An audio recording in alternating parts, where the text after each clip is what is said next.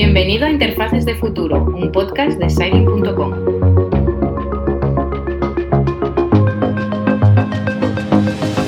Es verdad, y lo decíamos al principio del programa, les decía, quédense, no se lo pierdan, porque ya ha sucedido eh, la primera inteligencia artificial, el primer robot con inteligencia artificial que se ha convertido en CEO de una compañía. ¿Qué será lo próximo? Y sobre todo, eh, como no tenemos ni idea, eh, traemos, intentamos traer siempre a expertos y a gente que bien opina, o que opina con criterio, menos mal. Como no tenemos idea, sobre todo de inteligencia artificial, de lo que viene, o mejor dicho, de lo que nosotros pensamos que viene, pero que ya está entre nosotros. Eh, la inteligencia artificial que a muchos, los que ignoramos, eh, nos da cierto miedo también, ¿no? Cierto reparo y cierto miedo. Eh, hemos sentado en esta mesa de debate a la que todos ustedes están invitados a participar. El teléfono está abierto durante todo el programa, 693 460 489, 693 460 489. Irrumpan eh, opinando en este debate cuando ustedes quieran, bajo el aroma de un buen café, del mejor café que hoy se toman en este debate. Y menos mal, José Antonio Llopis, que es CEO de Hipermercode. Buenas tardes y bienvenido. ¿Cómo estás, José Antonio? Muy bien, ¿Qué tal? encantado de estar aquí. Eh, sin perro robot. Bueno, lo, traeremos. Ya lo estaba reclamando y se lo estaba pidiendo uno de tus, de tus invitados que no va a venir más, claro. Dice, porque está, dice, vengo y me pido un perro robot, no sabe de qué va. Es Germán Sánchez, eh, CEO de Stealing, ¿se llama? Sí, eh, Siling eh, le llamamos. Siling, muchas gracias. Agencia especializada en proporcionar soluciones de, eh, ¿cómo se llama? Machine Learning. Sí, Machine Learning es una rama de la inteligencia artificial que es la que domina a día de hoy el panorama. Muchas gracias por estar aquí, porque necesitamos mucha información. Eh, Pilar Garcés también ha venido, qué bien, fundadora de Garcés Correduría. ¿Cómo estás, Pilar? Muy bien, Marina y todos, buenas tardes. ¿Has asegurado alguna inteligencia artificial? Pues sí, ya tengo asegurada una empresa de inteligencia artificial, se lo estaba comentando. No lo cuentes todo ahora. Antes al compañero, ya me Así no sube la audiencia. Eh, ya lo han oído. Eh, Puri Alguacil también está aquí. ¿Por qué todos os ponéis los nombres en inglés? Eh, Technical Operations Manager en Movistar Prosegur Alarmas. Esto es lo que hemos entendido todos bien. Prosegur Alarmas. Eh, Puri, ¿cómo estás? Buenas tardes. Buenas tardes y bienvenida. ¿Utilizáis la no sé inteligencia artificial en Prosegur. Sí, sí, sí. Eh, está desarrollándose cada vez más, eh, pero sí, la presencia está cada día, cada día más común. No, al final no vamos a tener trabajo ni de... que ya sé que era José Antonio dirá, no, pero es que esto es el futuro. Los que más van a tener trabajo son los psicólogos y las psicólogas, porque la verdad es que estamos todos eh, desquiciados con este tema. Menos mal que existen. por eso sientas también a Pilar González, psicóloga. Buenas tardes y bienvenida. Buenas tardes. Un aplauso para todos ellos, por favor. Thank you. O José Antonio, empiezo por ti, José Antonio, ¿no? Sí, la, primera inteligencia artificial que lidera una empresa, que será lo próximo. Tú ya vienes anunciando muchas cosas que nosotros muchas veces nos reímos y lo tiramos a cachondeo y demás, pero eh, vienes diciendo cosas que, que, son realidad. Así es. Y bueno, de todas formas, la noticia hablaba exactamente de un robot humanoide. Es importante decir que la inteligencia artificial podía haber sido incorporada a la empresa como un correo electrónico que te llega, o sea, un directivo y te llega el nombre de eh, Manolo Gutiérrez y te llega el correo que es una inteligencia artificial, y te van dando. Aquí le he añadido el tema de humanoide, porque no hay que olvidar siempre que en el tema tiene forma tiene forma de persona con lo cual más inquietante. Bueno eh, realmente lo que se, lo que se pretende es cerrar ese parte porque la, la, inteligencia artificial pues lógicamente mm, para interactuar con las personas necesita que haya un interface por decir a nivel técnico lo que decimos nosotros pero que haya un medio en que además la psicóloga lo podrá decir mejor que, que nos sintamos cómodos con, con esa interpretación porque si no podríamos mm, pensar que nos está hablando, que estábamos hablando pues, pues un radio cassette o un, ordenador, con un ordenador. Entonces, eh, esa parte humana, mm, de momento la inteligencia artificial no ha suplido. Eh, y, es importante. La, pero la inteligencia artificial, como decías Jordi, está aquí para quedarse. Es, es algo que vamos a tener. Pienso que, y por lo que estamos hablando, ya no lo dirá mejor Germán, eh, la inteligencia artificial, en vez de quitarnos tareas, creo que nos va a dar más trabajo del, que tenemos actualmente. Salimos perdiendo, Marina. Germán, ¿qué dices? ¿Qué dices, de, ¿Qué dices todo esto, Germán? Salimos perdiendo, salimos perdiendo. No, bueno, eh, yo suelo compararlo. Eh, cuando hablamos de, la inteligencia artificial, hemos visto como en el último año ha habido una gran disrupción ¿no? en el panorama y han surgido pues esta carta de vamos a parar la inteligencia artificial durante seis meses porque tenemos que analizar tal, no sé qué yo llevo ya varios años, bueno, llevo ya muchos años en el campo, ¿no? Llevo ya casi 20 años en el campo Y una de las primeras áreas donde entró la inteligencia artificial... Casi 20 años, cuando nosotros ni nos imaginábamos que... ¿no? Es verdad, Sí. ¿no? Casi 20 años. Sí, bueno, de hecho en aquel momento era un campo friki que, que, que, bueno, la gente no, no, no le prestaba atención. Yo pensaba que era algo que estaba bien desde un punto de vista académico, pero no Ya, tenía ya, ningún ya. impacto en la sociedad. Y la cuestión es que el primer campo donde, donde entró la inteligencia artificial fue en el campo de la traducción.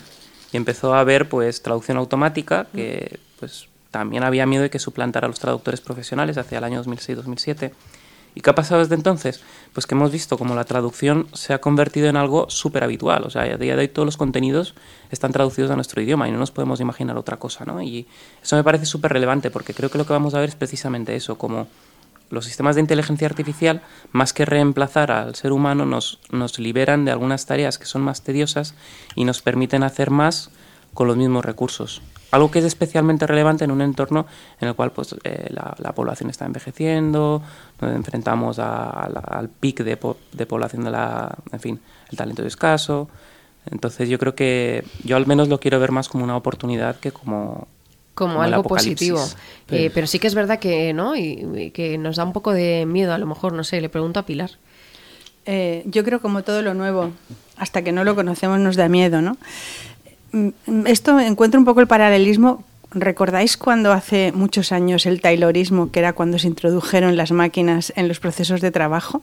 Bueno, aparte de que se le criticó muchísimo porque pensaban que al hombre lo iba a convertir en máquina, y apareció incluso la escuela de las relaciones humanas para suplantar aquello. Vale, pues todo eso la gente le tenía pavor. Y si nos damos cuenta, tuvo muchas críticas, lógicamente, estaba adaptado al contexto, lo cual estaba bien, pero en la actualidad se sigue utilizando muchos de esos sistemas, ¿no? Y realmente no, ha- no han no se han cargado a la persona, la persona sigue estando ahí, ¿no? Lo que pasa es que de otra forma, que es un poco lo que nos estaba diciendo Germán. Qué interesante. Más opiniones. Pues opiniones, eh, bueno. Pues te he creo dicho que medio en broma, estamos- ¿habéis asegurado a alguien de inteligencia artificial? Y me han dicho, pues sí. Sí, la semana pasada fue mi primera empresa de inteligencia artificial. Eh, es una cobertura difícil de poderla ofertar, pero bueno, le hemos conseguido, mm, hemos conseguido reaseguro y ya lo tenemos en marcha. Es una necesidad para todos los empresarios que actúan y que con este tipo de, actividad, porque al final la responsabilidad civil que tenemos por el Código Civil la tenemos que cumplir todos los españoles y todas las empresas.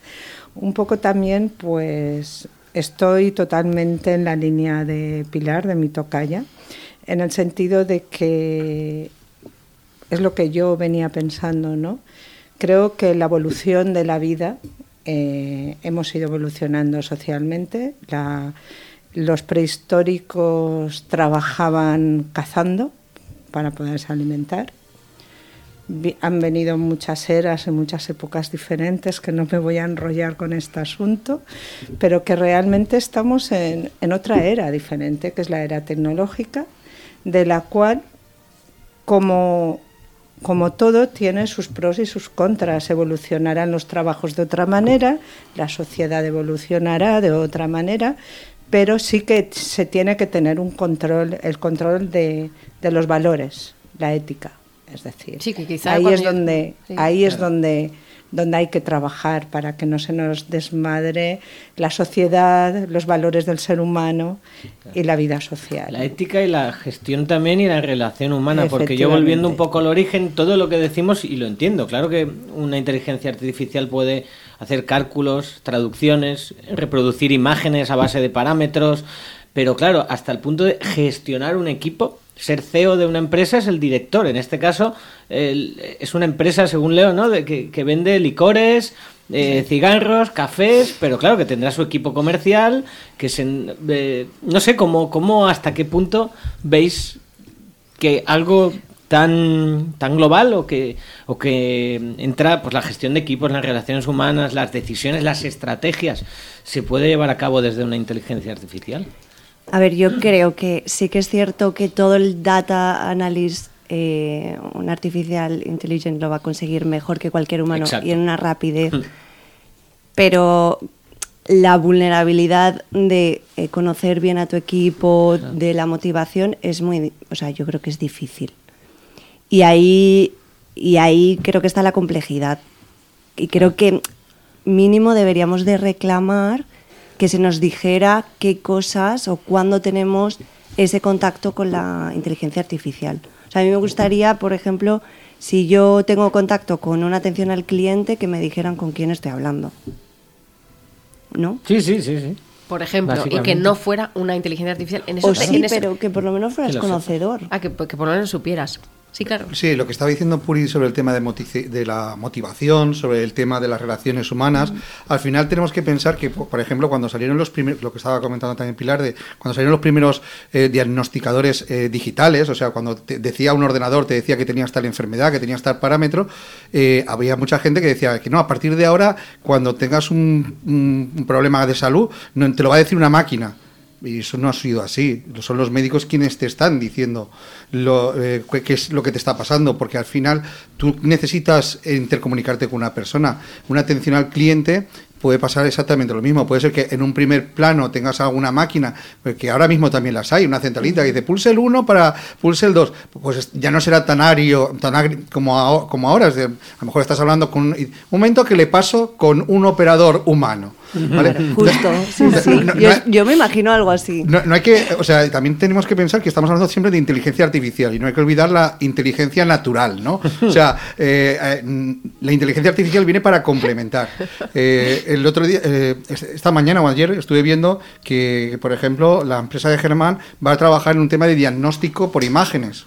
Entonces, eh, a mí que una inteligencia artificial me revise mi diagnóstico eh, y me diga que puedo tener eh, tanto porcentaje, no me, me, me da esta tranquilidad, siempre y cuando luego, por supuesto, no sea esa inteligencia artificial la que me dé la, La noticia. la- la noticia o la solución o el diagnóstico, sino que sea revisada por un ser humano, pero que en un momento determinado pues me puede, puede hacer pues un 100.000 diagnósticos en un día cuando una un médico humano pues no puede hacer eso. Entonces, creo que es muy importante el, el ver esa ponderación de mm, beneficios contra eh, problemas que puede te generar la, la inteligencia artificial.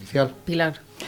Eh, totalmente de acuerdo con las cosas que estás diciendo, ¿no? que las retomo algunas. ¿no? Has dicho la pa- palabra complementariedad y yo creo que esa es la base, la base de todo esto.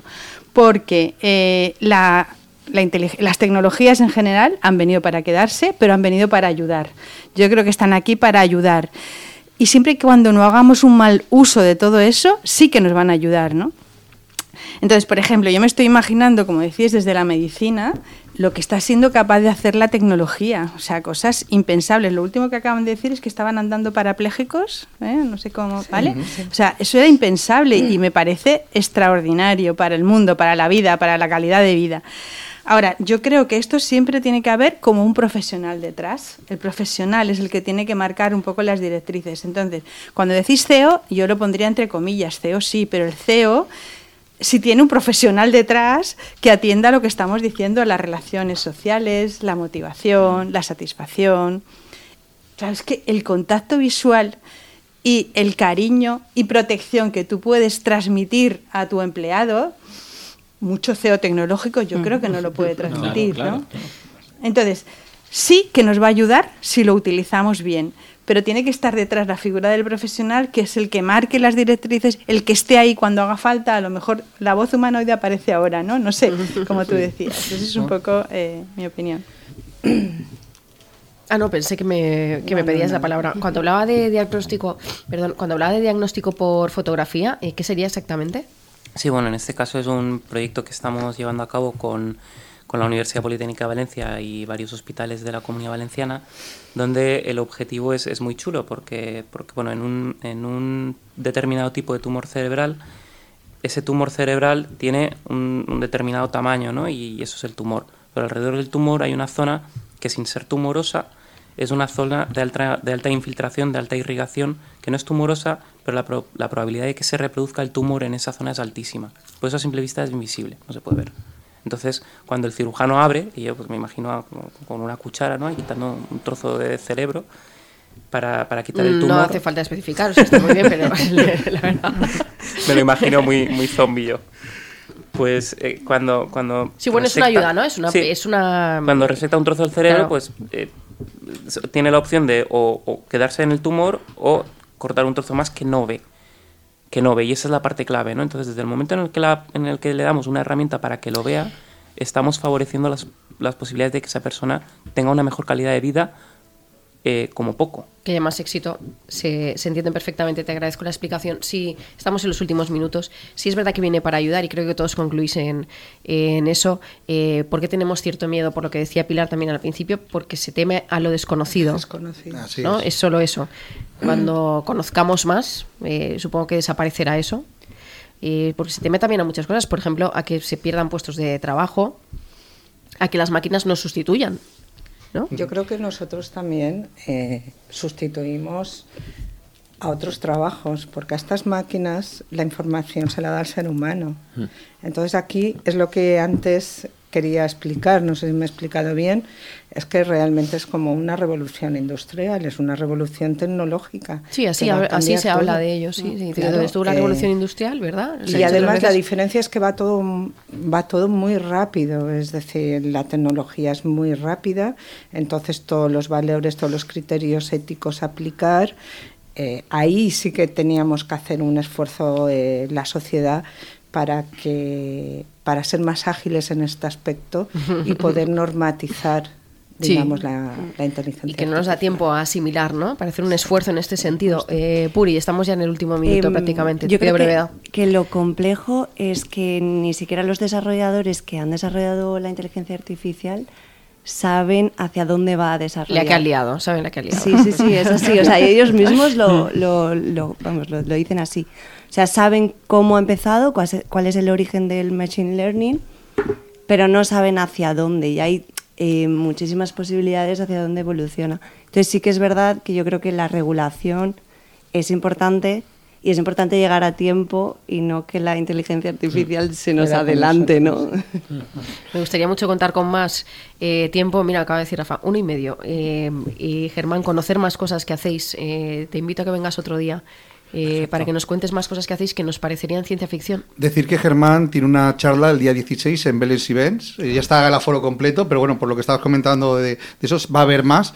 También viene Amazon a explicar y habrá un caso de éxito de una empresa, una pyme, que ha utilizado inteligencia artificial para ahorrarse en el tema logístico. Entonces, eh, invito a todos, si no a la conferencia de Germán, a cualquier otra que os surja para, para que conozcan un poco más. Muy- brevemente. Un segundo. Has dicho, viene a quitar puestos de trabajo. No, viene a que rein- nos reinventemos. Muy sí, bien. que siempre es muy bueno. Muy bien. Muchísimas gracias eh, a todos ustedes por esta tertulia magnífica, siempre enriquecedora, que nos ha quitado un poquito de miedo. Y muchísimas gracias a todos ustedes que nos siguen cada día y que nos dan la responsabilidad para hacer el mejor programa del mundo. Hay días que lo conseguimos. Yo creo que hoy ha sido uno de ellos. Y mañana volvemos a trabajar a su servicio, el mejor equipo que puede hacer un programa de radio. eh, para escucharlo, mañana a las 4 volvemos con todas. Hasta mañana, adiós.